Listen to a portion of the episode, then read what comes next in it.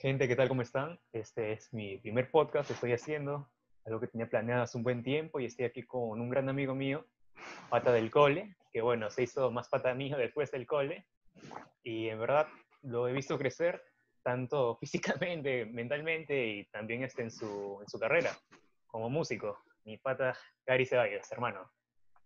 ¿Qué tal? ¿Cómo estás? Bien, hermano. No, no hablo contigo hace tiempo. ¿no? Sí, no hablamos hace tiempo. Nuestra amistad es bien extraña, en que en verdad nosotros, les juro que hablamos, ¿cuánto? Pues? ¿Al año? Nos mandamos, ¿cuánto será? Ah, su madre. Puta, cinco conversaciones, así, al año creo. Sí, yo creo que cinco o seis están ahí bien. De ahí es Establecidas. pura, pura reacción. El 100, el dedito, like y se acabó. No, no hablamos más. Qué bueno, qué bueno, qué bueno. Y ya, pues, ¿cómo está tratando la cuarentena, amigo?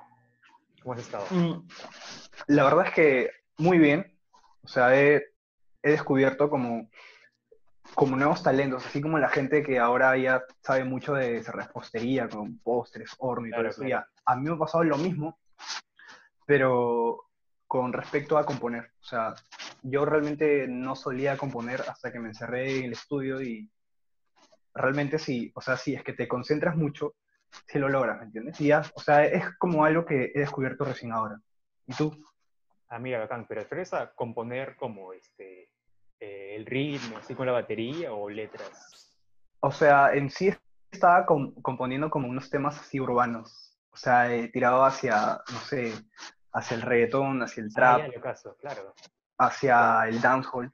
Entonces es algo que, que he descubierto recién y como, como también soy percusionista, o sea, toco la batería, entonces se me hace un poco más fácil crear beats. Entonces me he como enviciado ahí mucho en ese tema. Claro, claro, porque sí, o sea, siempre que hablábamos así de reggaetón, a ti siempre te gustaba, ¿no? Te bastante la atención lo que es este... Exacto, de me gusta música. mucho. ¿Y tú qué opinas? Porque, por ejemplo, casi siempre sale como que, oye, puta, este, el reggaetón como que no nutre tanto la letra que tiene a la sociedad, los chivolos ahora escuchan esa letra y puta, se loquean. ¿Tú qué opinión tienes al respecto? Bueno, básicamente lo que yo pienso es de que uno debe escuchar lo que le hace feliz, lo que le entretiene y lo que le, lo que le gusta, mañas. O sea, es que en sí, si es que te pones a pensar en base a qué, a qué pensarán los demás, escucha, eh, realmente vas a vivir triste toda tu vida. Entonces, desde ya la gente se tiene que, que dar cuenta de que, escucha, lo demás no importa. Claro, es verdad. Sí. O sea, También- haz lo que tú quieras con tal de que no le hagas daño a nadie, todo cool. Claro, yo pienso lo mismo, ¿no? O sea, nosotros tenemos que vivir nuestra vida, solo una, pues, y es nuestra vida, no hay que vivir para los demás y siempre y cuando hacer lo que queramos, pero sin hacerle daño a otros, porque es lo peor que podemos hacer. Y con respecto al género, yo pienso que es un género muy desvalorado simplemente porque piensan, o sea, la gente piensa de que hacer reggaetón es fácil. Y créeme, yo lo estoy intentando y hacer esos temas urbanos y no es para nada fácil, tío, es muy complicado. O sea, es tan com- complicado que tú, lo- o sea, tú creas el, el, el beat y ahí dices, su, la gente no tiene ni idea de cuánto trabajo hay de los productores o por parte de los compositores de reggaetón. O sea, son muy hábiles. Hay un montón de chamba detrás, porque unos creen que es simplemente el dembow, el ritmo clásico de que el reggaetón siempre, y son más cosas. Especial gente, por ejemplo, creo que Tiny ha experimentado un montón con, con Bad Bunny, con las canciones, implementando nuevos ritmos, y le están rompiendo. Ahí está Tiny, Sky y toda esa gente, pues. Claro, claro.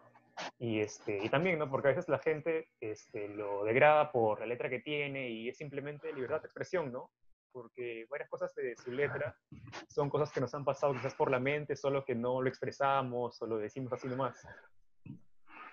Claro, y en base a la letra, pucha, yo pienso que, que uno debe escribir lo que siente y si ellos sienten eso, bienvenido sea. Si es que la gente se siente como reconocida hacia la canción, o sea, cuando una canción realmente te gusta y te sientes identificado o identificada, así sea reggaetón, jazz, blues, lo que quieras, esa canción se vuelve importante para ti.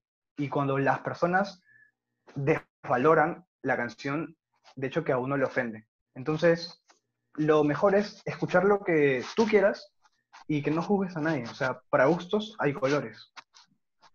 Claro, es ideal, ¿no? O sea, no te vacila simplemente que quede en ti y esta también necesidad de tirar hate ni nada de eso, pues. Hermano, ¿cómo nació tu gusto por la música? Yo sé que en tu familia, bueno, varios están así metidos en la música, tu papá, por ejemplo, tu abuelo también en algún momento me has contado que toca varios instrumentos. ¿Qué puedes contarme acerca de ello? Bueno, en sí, mira, mi padre es compositor y productor.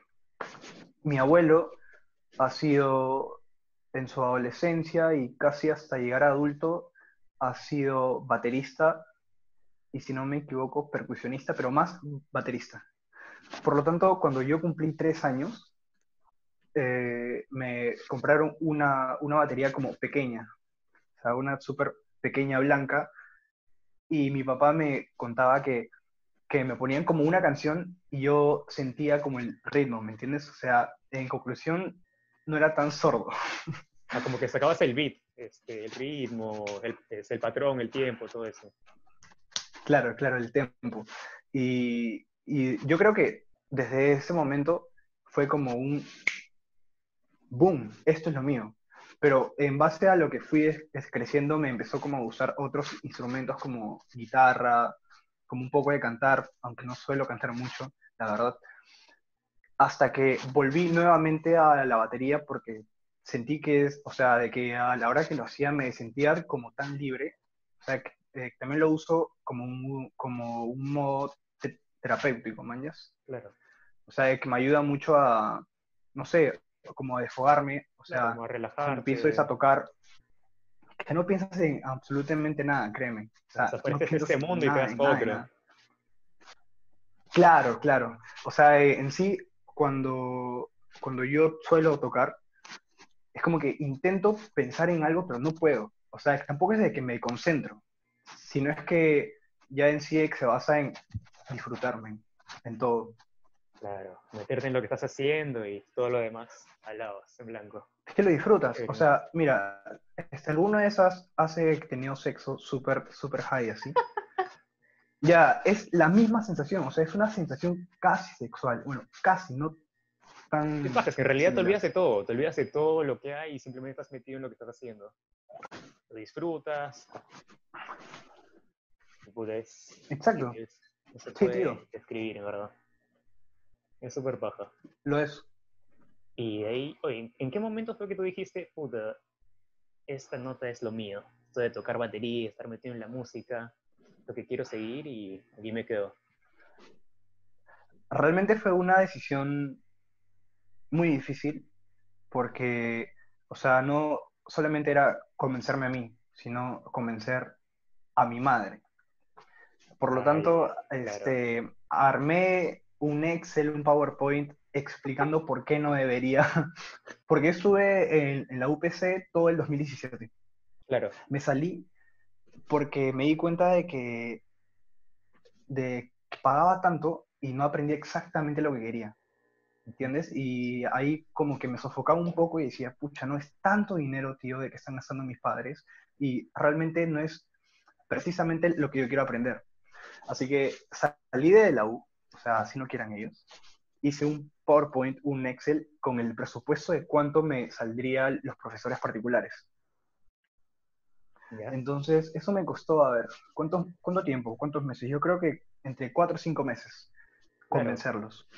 Lo, lo, hice y, bueno, desde, desde el 2017, no, desde el 2018 más o menos como agosto, julio, empecé con las clases particulares y no tienes idea qué tan bien me fue, O sea, fue tan bien que de que jamás había ese, o sea, jamás había sentido esa sensación de libertad de expresión, ¿me entiendes? De uno, porque, bueno, tú sabes que siempre en la adolescencia y todo, es que tus padres te mantienen, mañas. Entonces, ellos tienen que saber en qué van a invertir su dinero. Por lo tanto, yo agarré Excel, números, PowerPoint, ventajas y desventajas sobre la U y los profesores particulares. Lo logré, me atracaron Y, y bueno, aquí estoy. Feliz. Estás rompiendo, weón. Puta, qué chévere, porque en verdad es con, teniendo esa información objetiva es como que los hijos dicen, puta, chucha. En verdad, si vamos por este camino, como me dice mi hijo, le va a ir bien.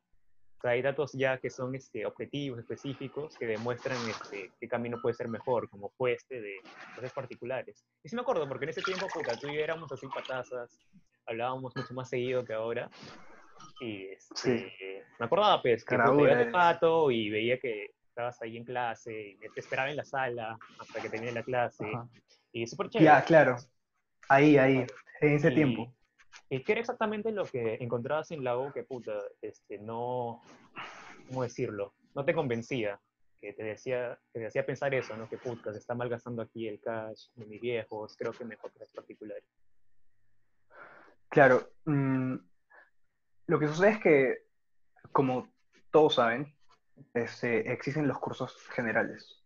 Y luego, o sea, después, como al segundo ciclo casi, ya, ya te meten unos cursos de música, pero a, veces tardan como para que te metan a los talleres de instrumento. Y yo, la intención, o sea, el objetivo que tengo es ser un buen baterista y también tener la habilidad de leer partituras, ¿me entiendes? O sea, con ser un buen baterista y con que tengas la facilidad de leer partituras de batería, en sí es un golazo porque sería como, como un baterista balanceado. Claro. ¿Entiendes? O sea, tienes la teoría y lo, lo que es práctico, lo funcional. Sí.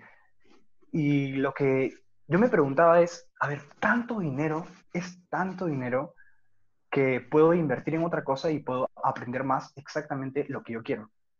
Que, que era saber cómo tocar este maldito instrumento que está detrás de la cámara y cómo leer partituras. Entonces, eh, sí te enseñan eso en la UPC, pero yo siento que no es tan, o sea, no es tan enfocado a uno, o sea, es más como una clase grupal. Y a mí, o sea, yo tengo la facilidad de aprender cuando es algo más personal, ¿me entiendes? O sea, que me gusta que me vean hasta el mínimo efecto en qué mejorar, cómo puedo evolucionar, cómo puedo hacer un poco más rápido. Y eso me lo dan los profesores particulares y a un precio mucho menos de la mitad, ¿no? Créeme, mucho menos de la mitad. diferencia. Sí, sí, me imagino. Tú, ya sabes, o sea, de cuánto estamos hablando. Sí, sí, sí. Mucho menos de la mitad. Sí, conozco. ya, entonces, el, ese precio para mí era más seguro que pagar un montón de dinero en la U y aprendía más. Ojo de que no quiero decir de que estudiar música está mal, no, todo lo contrario, o sea, sí, es que la gente quiere estudiar música que lo haga, composición, ejecución, producción, pero ya esto era como un tema mío. Claro, claro. ¿Que me entiendes? O sea, de que no, no, que no quería este, seguir las reglas, quiero como que aprender a mi forma, a, a mi manera, y de verdad que está dando buenos frutos ha dado buenos frutos. Ahora, bueno, por obvias razones estamos aquí en casa, ¿no? sí, pues. Y claro, ¿no? Como debe ser, como te decía, hay diferentes caminos para aprender lo que es este, la música y unos que son mejores para cada persona. algunos, pues, de la universidad les puede parecer a la puta madre, pero no es la única manera, como tú hiciste. Lo bueno ha sido que puta has encontrado el camino y hiciste linda. ¿Y esas clases este, particulares, cuánto tiempo te tomaron? Mm, o sea, yo hasta hasta la actualidad las llevo, pero ya por Skype. Ah, ya, mira. Y en las clases sí, que ahora las llevo. es este, lectura de partituras o qué otro tema ven con el profesor. O sea, ambos. Es, es como una clase de sobre, no sé, rudimentos, ejercicios, exploración, paradiels. Y hay otra clase de que te enseñan, por ejemplo, cómo transcribir lo que estás tocando a la partitura. O sea, es como un, una cosa que se complementa con la otra, ¿mañas? Claro, es como que yo estuviera hablando y tú transcribes lo que estoy diciendo. Algo así. Ya, exacto. Exacto, una cosa así. Y, más y es un proceso, o sea, e, es como si, como si tú volvieras a escribir o como si volvieras a, aprender un idioma. O sea, de hecho que cuando nos veamos que te voy a mostrar alguna partitura como para que veas que, que, lo vas a ver y vas a decir, ¿qué es esto? ¿Qué es esto, tío? ¿Qué es esto? Claro, y entonces, ¿cuál es el uso que le hace a la partitura? Porque, o sea, lo registras y es como que, puta, ya, aquí tengo como que guardado qué es lo que he tocado, como para no olvidarte, o qué otro uso le das. ¿Cuáles son los usos? En sí, en la vida del músico existen dos posibilidades de que tú puedas tocar una canción. Una es a memoria, que se la aprendas, y hay otra forma que, está, que es también como los típicos este, discursos de que hacían en el cole. Ah, de que, por cierto, por la gente que no sabe, nosotros hemos estudiado en la, en la misma escuela. Este, cuando tú te ponías a leer un, un este discurso ahí arriba, de, ¿te acuerdas con el padre Ronald y todo? Claro, tú, claro. tú agarrabas así y este, leías, ¿me entiendes? Ya, acá es exactamente lo mismo. O sea, pones eh, la partitura en un, este, un pedestal, o sea, agarras tus baquetas, lees y tocas. O sea, es este, que tú leas a primera impresión es bien complicado porque es harta chamba, tío, es mucha chamba. Y ya pues entonces a, a eso voy. O sea, puedes hacerlo a la memoria o que también, mmm, por ejemplo, yo tengo un, ca un, caso de un pata de que lo contrataron para un crucero, Uh -huh. ¿ok? Y, y de hecho que las cosas de que le pedían, como los requisitos así, eran saber leer partituras y saber inglés. Nada más, nada más. No more. ¿Por qué saber partituras? Porque tú llegas ahí, llegas este, la primera noche, ¡pum! Partituras. Oye, gente, ya, un, dos, tres, va. Y Ah, solo ya, tienes ya. que tocar. Ya te entendí, claro. Es como que ya está todo ¿Me listo. entiendes? Ponte que tú te unes a una orquesta, una banda, y ya tienen todo listo. O sea, la partitura, mira, este, tú que acabas de ingresar, tienes que hacer esto de aquí. Pa. Y ya está. Ajá, claro, y, y eso ah, eh, en sí es una, o sea, es, es una facilidad, claro. porque la gente de que lo sabe leer se le hace más fácil y ya no es necesario que te aprendas tantas canciones de que lo escuches, lo escuches, lo escuches todo el día. As- Así es. Claro, y eso pasa en, en todos los músicos, o sea, no solamente es en el ámbito de la batería.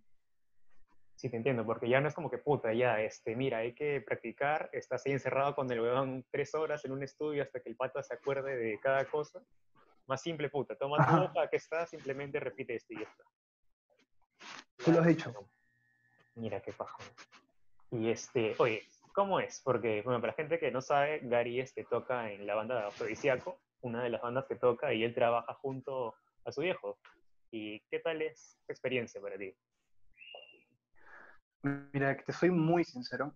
La primera vez que tocamos fue en los domos, como en enero del 2019. A su parece así como si habláramos no de antaño. Hace cuatro años. Ya. y de verdad que estar en el mismo escenario con tu padre, no tienes idea qué sensación me trajo. O sea, era, o sea fue, fue como una sensación de, de nervios balanceado con felicidad, orgullo. O sea, porque yo siempre a mi viejo lo he visto como acá. Claro, claro. Siempre le he visto, siempre, siempre, siempre. Claro, claro, tal cual. Lo sigue siendo. Y, ajá, y, y tocar con él en un mismo escenario se siente tan bien. O sea, yo creo que es una de las pocas sen- sensaciones eh, en esta vida de que me han dado de que, nos, que, que son incomparables. O sea, son muchas sensaciones. Es, una está el, este, el nervio, otro está como el orgullo, después de que eh, te entra la nostalgia, no sé, de la nada que me puse a pensar, eh, es el momento de que nací, ahí, ahí mismo, La mierda. sí, todo. eh, sí, eh, por eso te digo de que no piensas en, en qué tocar, eh, sino que piensas en muchísimas cosas extras. Este, que, que me puse a pensar como, como es el momento de que me compraron la batería, en que yo iba creciendo, de agarré la guitarra, y como yo soy una persona muy sensible ante esas sensaciones fuertes, entonces yo me estaba aguantando el simple hecho de llorar. O sea, porque no iba a estar tocando y llorando. No es, no es, no es. Así claro, que sí, imagino. pa, pa, pa, que me puse rudo nada más como para que no se note que soy medio como feliz, nostálgico, y ya pasó. Pero eh, esa sensación como que ha ido evolucionando y hecho de que he sabido manejarlo con el, con el transcurso de los ensayos y los conciertos. O sea, bien, bien, bien. Qué genial. Un break. Oye, ¿qué pasa, weón? Porque sí, imagino, pues, porque, puto, tocar ahí este, con tu viejo, con quien se puede decir que ha sido tu maestro durante tu vida, porque él estaba metido en la música desde antes que, desde que naciera, y está ahí presente, ¿no? Como esa figura de, de músico, y puta, es como que al final, no sé, pues, llegues a estar con, con tu entrenador, con quien te ha enseñado todo en un escenario, esa sensación debe ser, puta, increíble. Tal como lo mencionaste, ¿no? Con, con el coach. El coach, no, qué, qué genial, de verdad. Oye, y tú me has contado este, en algún momento que eras, ¿recuerdo? Guitarrista frustrado. ¿Y por qué, por qué lo dices? Por eso, mira. es que, como te dije, el primer instrumento que yo agarré conscientemente ya fue la guitarra. Y este hecho que te acuerdas porque en el cole se tocaba guitarra y se cantaba. Claro, claro, era Pero guitarrero. yo no sabía, ya, eso, eso.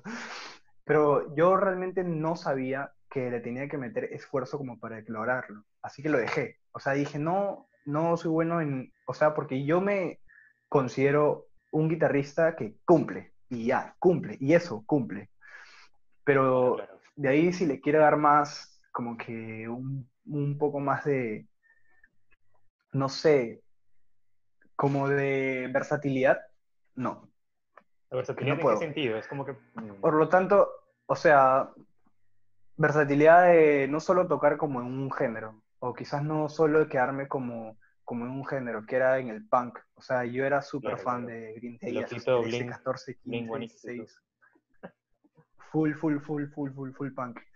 Entonces, yo no sabía, ni nadie me dijo que cómo se tenía que lograr para ser un buen guitarrista. Entonces, como era chivolo, dije, bueno, hablamos, este, de la nada me llamó la atención la batería y dije, cool, cool, acá le puedes pegar bien. ya pues. O sea, por eso que, que, me considero un guitarrista frustrado porque siento que no leí el tiempo necesario aún, aún. Aquí soy, volvimos.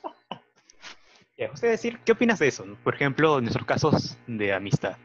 Porque en verdad nosotros, como ya lo mencioné antes, te juro que no hablamos, hablamos muy poco, la verdad, pero sigue ese, esa sensación de que puta, somos unos patazas y cada vez que nos encontramos así para alguna pichanga de la promo, por ejemplo, hablamos como si puta, nos hubiéramos estado viendo todos los días. Es una actualización de todo lo que nos ha pasado y sigue esa amistad, ¿no? De patazas, a pesar que no lo hemos seguido.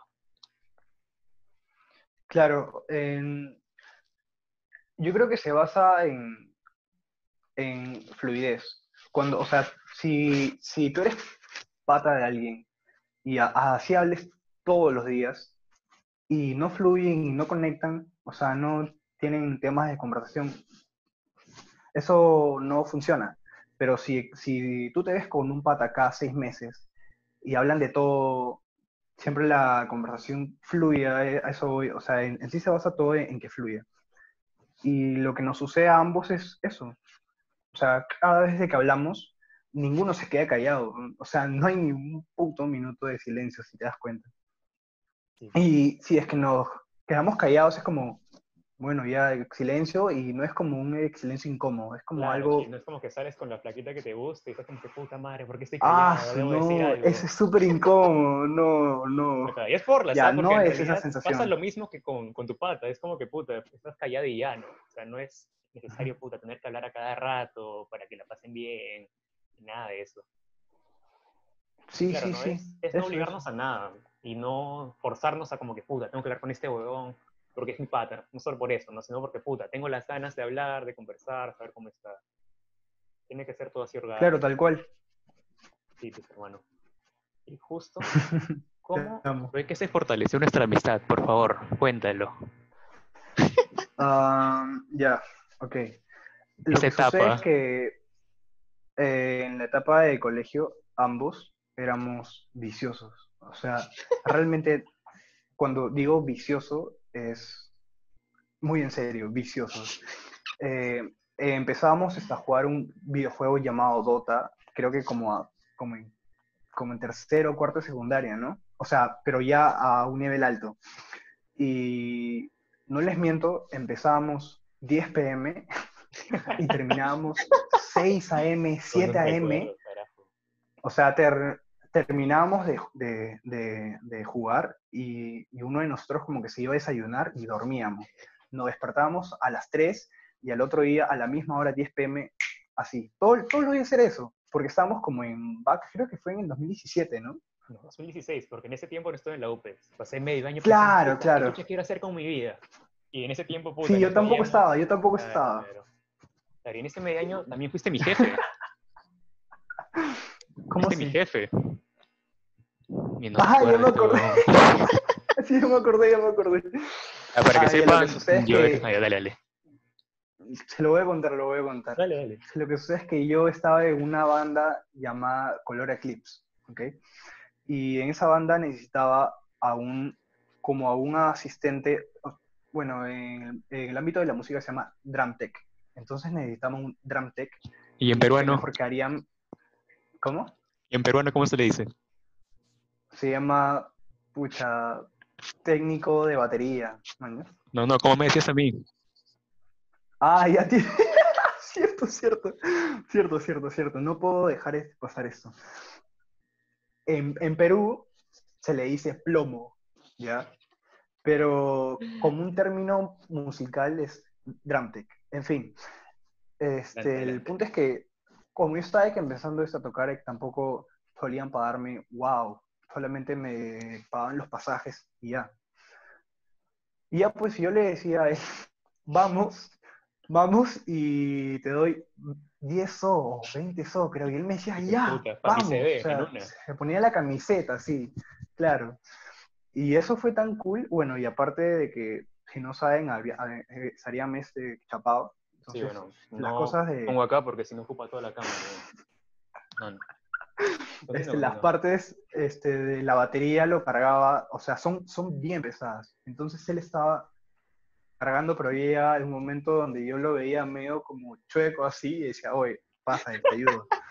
y su paga era 10 soles y 20 soles. Ojo que no estaban incluyendo pasajes, o sea, yo ni siquiera le pagaba los pasajes, solamente le pagaba 20 soles y él desde, desde Plaza San Martín, de que quedaba este Bichama, ¿recuerdas? Claro, claro. Iba, iba a su casa con ese dinero y después ya se quedaba misio, o sea, Sorry. No, Paconcha, le sumaba tres luquitas, ¿ah? Le sumaba tres luquitas, weón.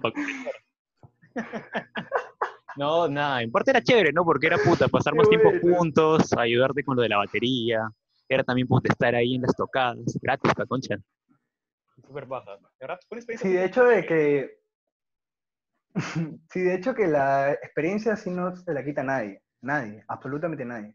Claro, pero igual ahí está bien puesto en mi CV, este, Ayudante técnico de, de baterista, Gary Ceballos. Plomo. Plomo, plomo. plomo Qué buena, qué buenos tiempos, me has hecho acordar. Me acuerdo, me acuerdo cuando iba a Bichama con ustedes, me acuerdo que estaba con la gente, pues, ahí en, este, porque están al frente del escenario, y había un huevón que estaba picadazo, y me acuerdo que, este, me, me tocó, pues, me hacía el hombro, que fue, y la nada me dice, oye, es pata de la guitarra. Y Remanso, el pelucón. Ya, ya. Me dice, puta, ese pata es un huevonazo. Así de, la nada, weón. Es súper random. De la nada, de la nada. Súper random. Y, oye, que fue? Habla bien. Y el pata me dice, ¿qué? Fuera, huevón. Vámonos afuera, vámonos afuera a mechar. Y, le digo, fuera, ah, mierda, no. solo. ¿Te acuerdas? Ah, puta, te lo conté hace tiempo. Eh, eh, fue, fue el, el pata que, de, que paraba con BBD o el que estaba sin polo. No, no, un, un huevón quizás. También me acuerdo de ese pata sin polo que puta.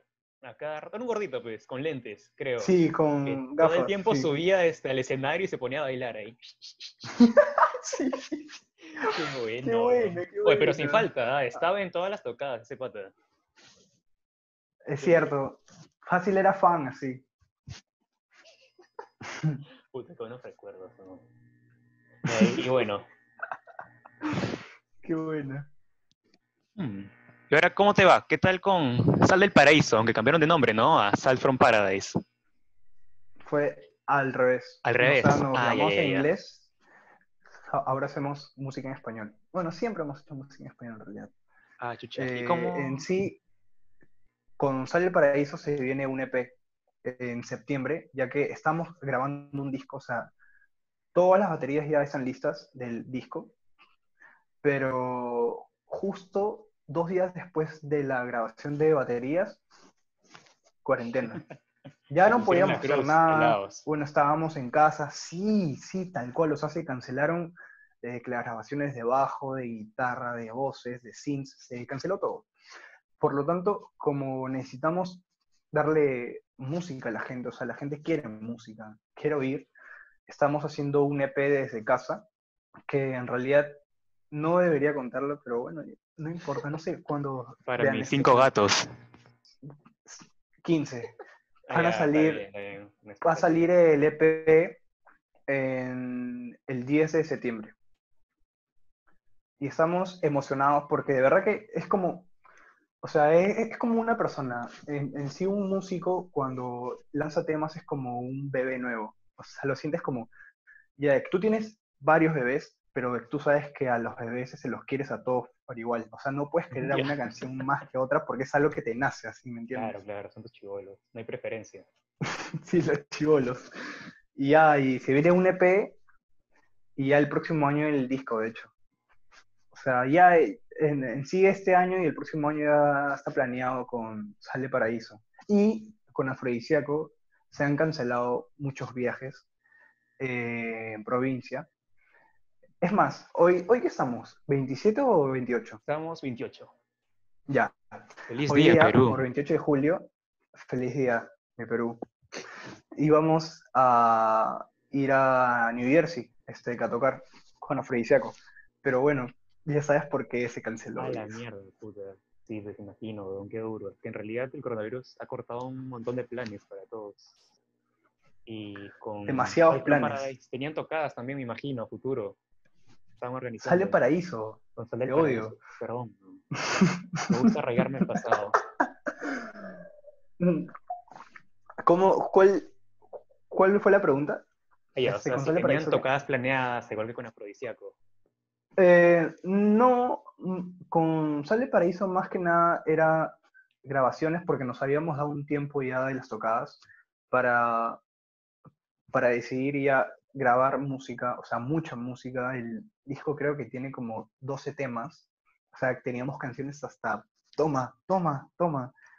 Y ya, claro. Y la gente lo que quiere es eso. O sea, si no hay música, no hay nada. Sí, pues, hermano. Que la verdad, La mierda. Genial, weón. Y ahora, saliendo del mundo de la música, ¿qué suele consumir mi querido amigo Gary Ceballos en YouTube? la verdad es que me gusta ver las reacciones de los gringos a música latina. ¿Qué hablas? ¿Y Veo muchas reacciones así. ¿Qué es lo que te jala? El gusto-. Mm, es que esos youtubers ni siquiera, bueno, por obvias razones no entienden el idioma. Entonces, en sí se basan en el flow del artista y en cómo es la base. O sea, si es perreadora o si no es perreadora, si es lenta feeling. Ah. Y a la mayoría de los, de los youtubers así gringos me he dado cuenta que le gusta el alfa, porque tiene como un- una onda, Un patrón es una onda que- si de casi no entiendas la letra, o sea, de hecho que te mueve. Claro, claro. Y de que las reacciones son súper extrañas, no son como que, ah, maña, que sino como, ¡oh! ¿Cómo es eso? Pero lo dicen en inglés. mierda. Y eso es lo que a, a mí me emociona porque, o sea, e, es como alguien que está descubriendo oro recién, ¿me entiendes? Claro, claro, claro. Y en parte es baja porque como ellos en- no se puede decir que no entienden el idioma en su mayoría, es como que puta, simplemente se concentran en lo que es el beat, cómo se ha armado la música, todo eso. Eso, más que nada. Eso y, bueno, siempre suelo como ver los videoclips de los artistas como para consumir también, este, que lo que sucede es que, o sea, a mí me encanta consumir como música que es, o cualquier video que sea subido desde el canal oficial. O sea, no me gusta ver como lyrics ni nada de eso porque siento que, que no apoyo, o sea, que no sumo. Cuando, cuando una persona entre a YouTube y vea esto, se ha hecho de que va, o sea, que suma. Pero si una persona X, por ejemplo, sube este mismo video, pero con la traducción es en inglés y lo ve, y cool. O sea, lo puedes ver, pero eso no te suma nada. Claro, o sea, por eso que me gusta contenido original. sumar en los artistas. E, e, exacto.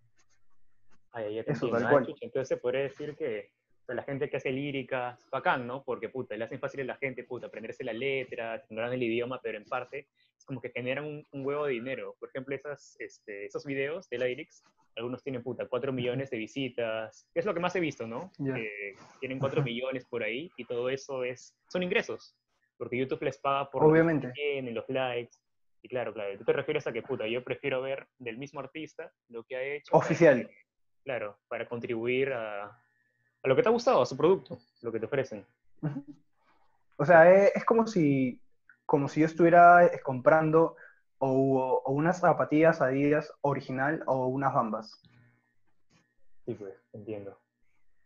como buen fan, su cherry. como buen fan, siempre, siempre. Claro, claro. Y de ahí, en Netflix, ¿qué sueles ver? ¿Qué andas viendo? ¿O qué serie te ha gustado últimamente? Mm, últimamente he visto Dark, o sea, me he tenido que dar la posibilidad de verla porque tanta gente me estaba diciendo Gary Vela, Gary Vela, y yo, está bien, voy a verla y me olvido. Empecé a verla hace como un mes, sí, de hecho que la terminé, y, y creo que, o sea, ya, ya terminé la temporada 2, iba a ver la 3 aquí, pero dije, pucha, me quiero quedar un poco más con las ganas porque no quiero acabar pero no de tan rápido, porque sé que ya después de la 3, ajá, sí, sí, Bueno, he visto eso y he visto 5000 veces Lucifer, nada más, no suelo ver nada más. Estoy viendo Lucifer, weón, no me spoilees, ¿ah? voy puta temporada 3 y está de la puta madre. Ah, su madre, es la mejor serie del mundo, en serio. Otra cosa. Es la mejor serie del mundo. Me gusta porque, puta, tiene su parte de lo que es, este, ¿cómo es? Criminología y la parte de, gracia que le mete Lucifer a cada cosa. Y es interesante, pues, porque, puta, en parte está la intriga como que qué va a pasar con él y con el amor que tiene con la detective, de ahí este, en los casos que tienen este, de asesinatos, y también este, lo que les sucede a Lucifer, ¿no? Porque a cada rato está metido en problemas, puta, con problemas que son religiosos con, con, su familia o este, que lo quieren matar, de todo. Sí, de mucho, pero en sí la trama o sea, la trama, como para los que no saben este, y no conocen esta la serie aún, o sea, se trata de el diablo reencarnado en una persona. Y se va hacia Los Ángeles y, conoce a una chica que se da cuenta con el pasar del tiempo que la vuelve, que, que lo vuelve vulnerable y supuestamente inmortal, ¿me entiendes? Y ahí está la trama. Eso se, e, eso eso va de la mano de los casos policiales y de su hermano. Uy, se las recomiendo. Me parece genial. Pero, o sea, en, en sí, ¿por qué me gusta a mí? Es porque siento que eso pasa en la vida cotidiana. O sea, siempre va a haber una persona que te vuelva vulnerable a, a cualquier cosa. O sea, no sé, este, mi abuela me vuelve muy vulnerable en el caso de que un día me diga, Gary, no haces esto y yo esa la única persona de que le digo, sí, ma, o sea, que está bien, lo comprendo, todo cool. Como también te puede pasar con una flaca, o, bueno, tú sabes, o sea, hay un montón de casos. Claro, que te pueden hacer, este, realizar cambios, ¿no? De cosas que, puta, tú creías que estaba todo perfecto, todo bien, pero esa persona te da otro punto de vista y tú dices, pucha, la amo un montón, de razón debe saber lo que dice. Y en parte me gusta lo de Lucifer porque este don era como que ya tenías una imagen, ¿no? De quién es el diablo. Este don es un pata malo, castiga gente, lo hace mierda a todos. Pero él dijo, puta, no. Ya me aburrí este, de estar acá castigando gente, quiero ir a tener otra vida. Y claro, pues es de entender que una persona no está marcada por lo que ha hecho, por tu historia, sino que puedes cambiar, cambiar eso. Puedes este, ser, Exacto. sí, Sí, La recomiendo. Eso, eso, tal cual. Es muy buena la serie. Lucifer. Eh, hmm, Déjame ver aquí mi. Estoy como NN. Acá, acá, pongo, acá pongo los anuncios, ¿ya? Qué bueno porque no te veo. y ahí pones tu, tu, este, ¿cómo se llama? Es la huevada del yape. Claro, claro. mi- Tu, Oye, tu te juro que QR. Esa huevada, esa huevada lo siento así, ¿ah? Me aparece ahí, colabora, Pemain. Lo veo y escucho eso. Qué pal, tengo que poner esa vaina, pues. Pero bueno, ya. Bien, bien descarado. Mm, Mm, A ver. Ya. Querido amigo, ¿crees en fantasmas? ¿En lo paranormal? sí. Y lo creo porque aquí en mi casa varios amigos han pasado como cosas extrañas, como de ver siluetas. Bueno, a mí solamente me ha pasado una vez de que se movió como la silla de al lado, o sea, yo estaba en la sala transcribiendo una canción a las 3 a.m. y de la nada estoy escuchando música y, y escucho como volteo y que la silla me estaba mirando. Entonces, o sea, yo creo en, lo- en los fantasmas y en las cosas paranormales, pero eh, también sé que el cerebro es, es materia. Si es que al cerebro tú le transmites miedo, eso, eso, eso te va a pasar. Pero si tú le transmites que está todo bien y que no va a pasar nada, ya bueno, entonces yo puse como mi cerebro ahí activo. Dije, no, no, no pasa nada, puedes seguir haciendo lo que hago. O sea, sí sé que existen, pero a- aquí en mi casa no existen como que fantasmas malos o fastidiosos. Simplemente siento que son como, como juguetones. Claro, que están ahí hueveando Y- y, puta. y simplemente te es como cuidan. que- claro, es como que, oye Gary, yo estoy acá, vivo contigo, tranqui, no te voy a hacer nada. Exacto, exacto. O sea, como que siento que quieren, quieren demostrar su presencia, pero a la vez no quieren incomodar. Claro, claro. Ya, respetuosos son, buena gente. ¿cuál ha Aquí, sido? aquí son respetuosos. ¿Y cuál ha sido, este, qué ha sido lo más loco que te han contado? visto en tu jato? Así, este paranormal. Ya. Lo más loco es que yo vivía en el cuarto de allá, más o menos, que está a unos, pucha, unos 20 metros. Y cu- cuando Oriana, una no, no, no, no recuerdo si fue Oriana o Fernando, este, del Sí, uno de ellos dos salió del cuarto y vio exactamente aquí en esta puerta, o sea, pero fuera, claramente, Al lado, compadre. vio a una silueta. vio a una silueta negra. Y entonces la reacción de él fue co- como que bajar, correr y decir, oye, sí, que he visto una silueta, no sé qué hacer. Y yo, ¿qué hay? No pasa nada. Subo y no hay nada. Porque es obvio que solamente como aparecen así y ya va. Claro, claro. Y eso, eso es lo único. O sea, bueno, yo, yo también me paltearía si veo una silueta. O sea, Claro, súper falta, ¿ves? com- complicado, paltísima, Sí, weón. paltísima, paltísima. Puta, yo que estaba ahí, en- que hemos ido un montón de veces, no, no recuerdo que haya visto nada. No, me ven así, chapadazo y se puta. No, es que te ven así. Ni cagando Sí. con ese pata. Inteligentes Claro. son, pero. Está bien. Hábiles. ¿Qué es lo que te ha hecho reflexionar la cuarentena? ¿O qué es lo que has estado pensando más, que ha estado dándote vueltas, que te ha ayudado, puta, al final a ir conociéndote más o aprendiendo cómo funcionan las cosas? Mm, mira, es una sola cosa. Pero e- esa una sola cosa, siento que es tan explosivo si lo digo, pero solamente te podría decir es con es en base a música. O sea, no puedo decirlo porque porque de hecho que es muy pronto y si lo digo quizá ocasione muchos problemas ahora. Por lo tanto, me lo prefiero guardar y, y, este, ya te contaré cuando te vea. o- Claro, claro, obviamente. Pero, pero es en base a la música, o sea, es relacionado 100% a la música. ¿Y cómo sientes que vas? ¿Lo vas solucionando? ¿Vas entendiéndolo?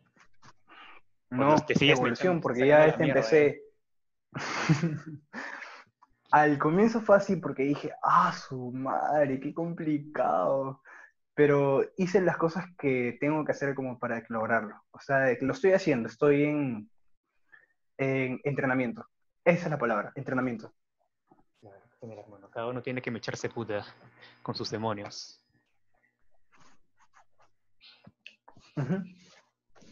Cierto. Ya, si no hubiera sido músico, ¿qué hubiera sido? Si no hubiese sido músico, Dotero, dices. quizá hubiese sido dotero, quizá. Pero no, no, no. No, dotero no, definitivamente No. no. O sea, Cari sería se como va y la última discrimina a los doteros. sí. Jamás. Chetos, doritos. En fin. Nada. Eh, yo creo que sería. Asu, muy complicado. Nada, nada, sí, sería vago. Vago, eh, tirado en mi cama. Sí, en serio. No me gusta como que nada relacionado que no tenga que ver nada la música. Claro, entiendo, es como Es que extraño. es como que la música o nada. Es Sí, sí.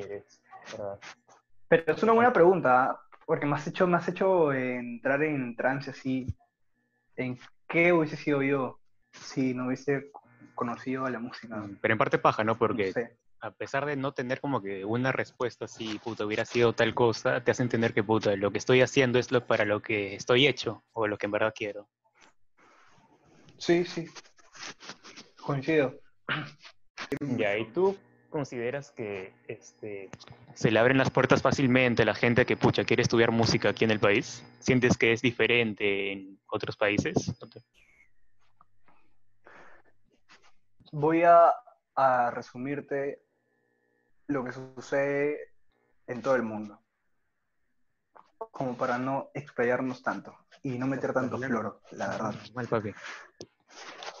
El 50%, Se muere con estadísticas. Continúa, continúa. sí, tal cual, el 50% se basa en tu talento y en tu perseverancia. Y el otro 50% se basa en los contactos y con la gente que sueles juntarte. Y si, o sea, es- está bien que uno se meta como en su instrumento también y, y que aprenda cool. Eso me parece perfecto, de, de lo mejor. Es, ese es el, es el único camino como para que tú logres, practicando. Pero no, no solamente se trata de ti, o sea, también de la gente.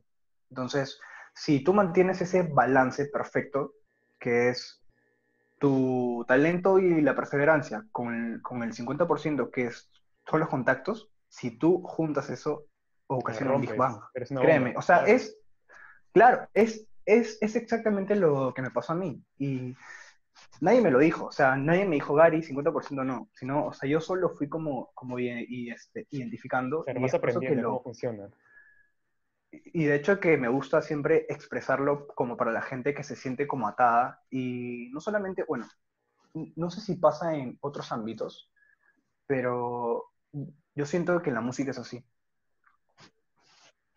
Claro, Así es, eso, ¿no? A veces 50-50. Tener ahí este, alguien que te pueda dar la facilidad, por ejemplo, no sé, pues mira, puede, puede estar tu banda acá en este escenario, o oye, mira, puedes tocar aquí, tal cosa, es como que ayuda bastante, ¿no? Ayuda a que la banda este, pueda tener ingresos, de ahí que a la larga vaya jalando gente, que sea conocida, y pasa en varios lados, ¿no? Como que tener tus contactos, alguien que te pueda dar la facilidad para que puedas este, meterle ahí lo que sabes hacer y al final tiene sus frutos, ¿no? Porque te van conociendo, jalas gente y eso ayuda bastante a, a tu trabajo. Claro, y, y, y a lo que voy también con esto es a, a que, bueno, si tú eres una persona cero de contactos, que lo que tienes que hacer es conseguir contactos, conocer gente. Sí. ¿Cómo lo logras? Yendo a los conciertos, es- estando ahí, como, como es, hablar con la gente que está ahí. Es que también es, o sea, aunque no creas, ese 50% de hacer contactos eh, también es un trabajo. O sea, es un trabajo ya, pero de una forma más natural. O sea, no Claro. es tanto que, pucha, que tú tienes que ir y ya, mañana. Claro, es como que, hola, ¿qué tal? una- Este, tengo una banda, dame un escenario. No, pues es como que, puta, tienes que ir así, No. este, que fluya toda la cosa. Sí, las conversaciones con la gente de la música son como escalas, o sea, no puedes irte de frente ahí, pa, con un combo, no puedes, está prohibido eso. Tienes que ir como que, oye, ¿qué tal? ¿Cómo estás? Oye, este, un trago. Alcohol, ¿no? Siempre. Siempre de por medio, para que fluyan las cosas. A veces, a veces. Y ¿tú sientes que te ha ayudado este apoyo de, de tu viejo, que bueno, ha sido músico y sigue siendo músico? ¿Sientes que ha sido como que, ¿cómo decirlo? A ver, este, mm, como que en parte un empujón, porque has tenido a quien te apoye. En otros casos, a veces, este, pucha, los padres, ambos, o ambas partes, ya sea madre o padre, o el apoderado de la persona, se cierran con, con el chico. Es como que no, para nada, no quiero que sigas esto, tú te metes acá. El rol que ha cumplido mi padre al comienzo de mi carrera fue de darme como la esperanza de que se puede lograr, mañas. O sea, porque tengo como un ejemplo tan cerca que digo, bueno, si él pudo, ¿por qué yo no? Y si él pudo, ¿por qué yo no lo puedo hacer mejor? ¿Me entiendes? Y en sí, hasta ahora cumple como un rol de, de padre, pero no como un padre motivador, o sea, y que lo exprese él. O sea, que no solamente lo siento. O sea, siento que él es como un motivo, ¿me entiendes? Pero no es de que él a cada rato me esté diciendo, oye, se practican y que me esté jodiendo. Claro. Solamente me, o sea, yo, yo siento que cumple ese rol de, de motivación. Y eso es un rol que a mí me hace sentir como completo. Cuando a veces siento que las cosas están mal, este, me pongo a pensar y digo, bueno, si él pudo, ¿por qué yo no? Claro, es verdad. Claro, en cada, con cada carrera, como es el tuyo, en el caso de la música, siempre hay momentos que es puta difícil, que te sientes así, este, hundido, un toque triste porque no salen las cosas así como tú quieres, pero de ahí te levantas. Tal como ha sido, este, te ha ayudado bastante pensar en eso, en tu viejo, es una motivación para ti, una fuerza para poder continuar. Exacto. Eso. Ya, pero ¿por qué dejaste el Dota? Porque no, mucho vicio. Mucho vicio, ya. Es que era demasiado. Yo siento que, que o sea, no, no fueron horas perdidas, pero sí siento que han, han sido como horarios agotadores para mi cuerpo y para mi cerebro. en serio. Qué risa. Pero Siempre sí me divertí mucho, la verdad. Sí, o sea, yo tampoco lo siento como horas perdidas. O sea, sí pude haber estado haciendo algo más productivo, algo que, en, este momento, que en este momento estaría disfrutando. Ponte, no sé, empezaba un negocio, hacía algo, y con mi casa, todo tranqui. Pero no me arrepiento nada, porque en verdad fue súper paja. Fueron como que un huevo de risas. Puta, habré cagado mi horario de sueño hasta las huevas, pero fueron horas así cae de risa, que la pasamos bien chévere. Muy chévere.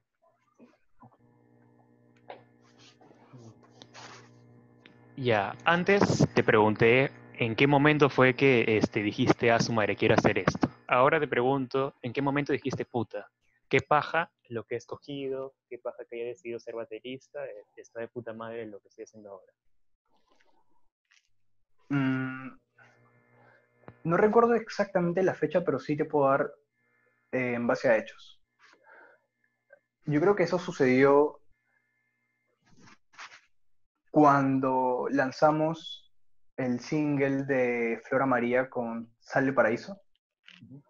O sea, eh, sentí que el high fue tan, fue, fue tan fuerte, tan alto, que, que me quedé loco y dije, manja, o sea, no sabía que se podía hacer esto así con la música. Ahí yo me di cuenta de que, de que las cosas estaban yendo bien y luego eso sucedió lo de la propuesta de, de Afrodisíaco.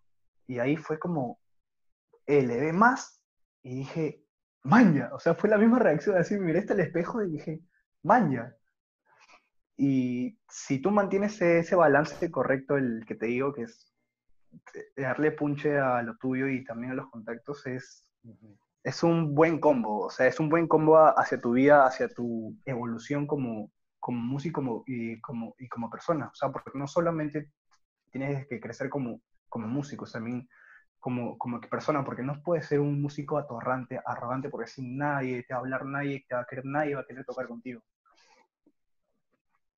Claro, claro. Ser empático, más que nada. Saber expresarte, todo eso. Gary Ceballos, ¿tú qué opinas? Justo lo que hablábamos, ¿no? Que no conversamos casi nada. ¿Qué opinas sobre el visto? Que trae un culo de chongos. Hasta seguro que cuando tú has sido dotero, puta, te han estado escribiendo, como que en plan, puta, estoy ocupado, no puedo responder, y se molestan, weón, como si tú no quisieras conversar con esas personas. ¿Tú cómo ves esto? Bueno, depende. Yo en ese momento lo veo como algo normal. Pero si tienes flaca, es complicado en algunos aspectos porque, porque si no le dices, este, o, sea, si no le dejas en claro como que qué estás haciendo o dónde estás o todo eso que se basa en las relaciones.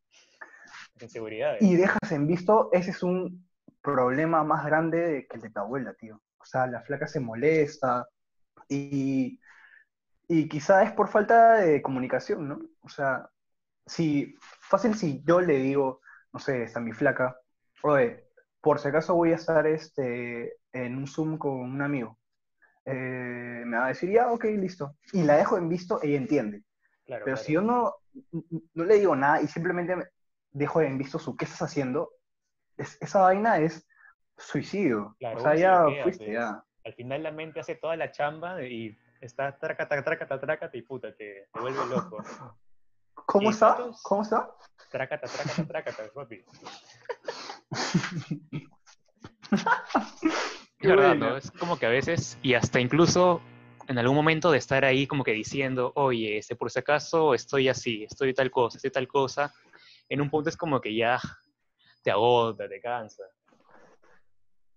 Pero es si, parte de, ¿no? Porque si no lo sabes manejar, Sí. Sí, las inseguridades son muy fuertes, en verdad. Creo que son uno de los principales problemas en lo que son las relaciones. la falta de comunicación también. Sí, así es. ¿Qué crees que ha sido lo más tonto que has comprado? Bueno, no creo. Estoy muy seguro. Han, han sido esas, esas este, lo que había en el Dota, algo de los inmortales y esas cosas de que costaban como 34 dólares, así. Mm. Para mí, eso es lo más innecesario que he comprado. De verdad. Es dolero, creo que hace, tres, días, cuatro días, le metí su, su cash al Totito y me compré ah, eso. ¿Estás jugando? No, eh, volví, weón. Ah, como si fuera una leyenda del Dota, ¿no? Volví. Como si Michael Jordan dijera, puta, volví al básquet. Algo así. Qué buena con Michael Jordan. Eso, ¿ah? Sorry, pero eso. Sí, ¿no? Sí. ¿Alguna vez has tenido algo con alguna admiradora de una de tus bandas?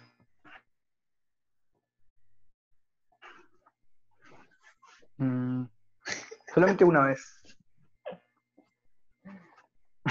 ¿Y qué tal? No puedo decirte qué tal. Y no estaba ahí y empezaba a cantar, pero... decía, Gary, cántame. no, no, no, era, o sea, fue, fue una experiencia nueva y extraña porque, porque nunca de que me había pasado. Y se siente raro, o sea, se siente cool, pero raro, porque es como, o sea, de hecho que los fans se llaman fans porque, porque admiran mucho a la persona, ¿me entiendes? y, y, esa sensación no es como usual. Y es por eso que cuando pasó la primera vez fue como algo, maña, qué chévere. Pero, maña, qué chévere, así. Te sentías incómodo por el lado que te admiran, era como que puta, tiene que salir bien, tiene que salir de la puta madre, no la puedo cagar. O sea, ya quizá, quizá por ahí, pero eh, trataba de balancearlo con ser yo, o sea, yo mismo. Claro, claro, claro. Cool. Hasta ahora no sientes culpa de haberle pagado 10 soles a tu plomo, los cuales gastaba, gastaba en el taxi de ida a su casa. Y me acuerdo que a veces tú ponías extra como por el taxi, tú, tú, tú, o sea, no, no, no habían cosas peores, En ese tiempo tú me enseñaste a jugar póker. Yo recién empezaba. recuerdo que un día, Ya. volviendo de una tocada, dijimos, oh, hay que llamar a la gente, a Sebastián, al gordo Luis para jugar. Pero antes de eso, ¿Qué, después de la tocada? claro, sí, sí. Y después de Ah, eso, madre. este... No, antes de eso, antes de eso, quedamos en jugar como con un versus, pues, uno a uno, tú y yo. La Ya, verdad sí. es que en esa de ahí, todavía no me había estado los 10 soles, ¿verdad? Estabas por dármelos. y hay que jugar, este, ronda de 5 so. Me ganaste uno, me ganaste dos, y creo que te terminé debiendo 5 pa' concho. No, no. Lo siento, lo siento. Qué bueno. Ah, su madre, qué buenos tiempos del vicio. Qué buenos tiempos. De verdad, qué chévere. ¿Y alguna vez te has Sí. sentido discriminado por ser músico?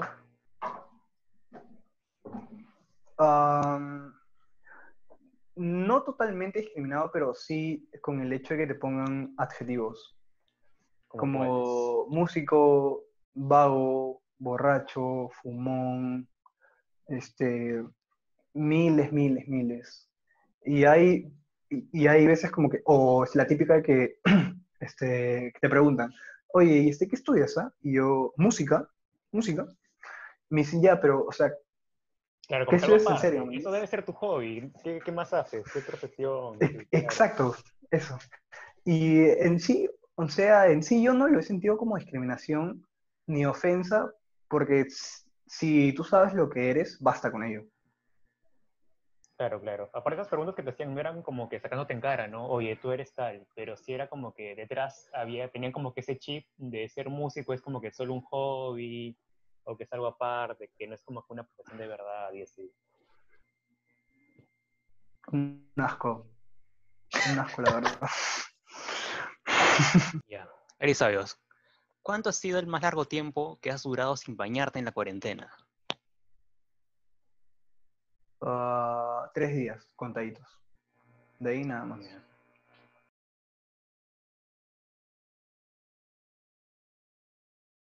Ariam Quiroz, ¿cuál es la posición sexual que más te gusta? Así, mañas, así, bodas, así. La de Claret. La- ¿Y cuál es la de Claret? El misionero ¿Cuál es la ideal, de tú. Claret? Ah, la- Ah, ya, la de misionero. Espérate, yo te lo juro que no sé los nombres. ¿Cuál es la del, la del misionero? Vivo eres, ¿no, weón? ¿Crees que voy a pasar el ridículo No, acá en mi no. programa? Te cagas. Escúchame. A ver, no, tuya. habilidad ahí de, de cortar. Ay, qué buena, qué buena. ya bueno, espero a tu pregunta. Mm, Ya, con eso terminamos. A ver, ¿qué expectativas tienes después que pase todo esto? Que termine la situación del aislamiento social, cuando todo esté más tranquilo. ¿Cómo lo ves? Bueno, lo primero que voy a ir a hacer es a, graba- a terminar de grabar el disco con Sal Paraíso, de hecho. Lo otro es ver a personas que no suelen salir mucho, porque de hecho que yo salgo con amigos, pero en bici nada más. Y lo otro es cuando ya no exista nada, nada, nada, ningún puto virus, ¿Qué fin del mundo dices? es ir a un tono, ir a un tono. Alucina. Cagarla como nunca. Tengo unas ganas de ir a un tono como sea. Sí, tío. Unas ganas de... Mí también me hace falta una bombaza terrible. Hace mucha falta, muchas faltas, en serio. ¿Verdad? Y ya bueno, terminaré la entrevista. Ha sido mi gran amigo Gary Ceballos, un gran músico, alguien que le admiro bastante en, en su carrera. En verdad ha sido un gusto tenerte acá, arrancar este proyecto nuevo que tengo contigo. Eres un gran amigo y siempre te lo voy a repetir. Y ya sabes, estamos para todas, Cholo. Bueno, el gusto es mío en realidad. Mil veces, hermano. Ah, ya, bueno, este, algo que quieras decir, De la nada. algo que quieras De decir a la gente, Vaya, Báñense mucho y tomen agua. por favor, no sigan mi ejemplo. Felizmente Sí. yo soy el que hace las preguntas y tú no, porque esa de el tiempo, ¿te has bañado? No, con tres días ya bastó, te juro. No podía más. Ya pues hermano, cuídate, un fuerte abrazo. Te amo. Nos vemos pronto.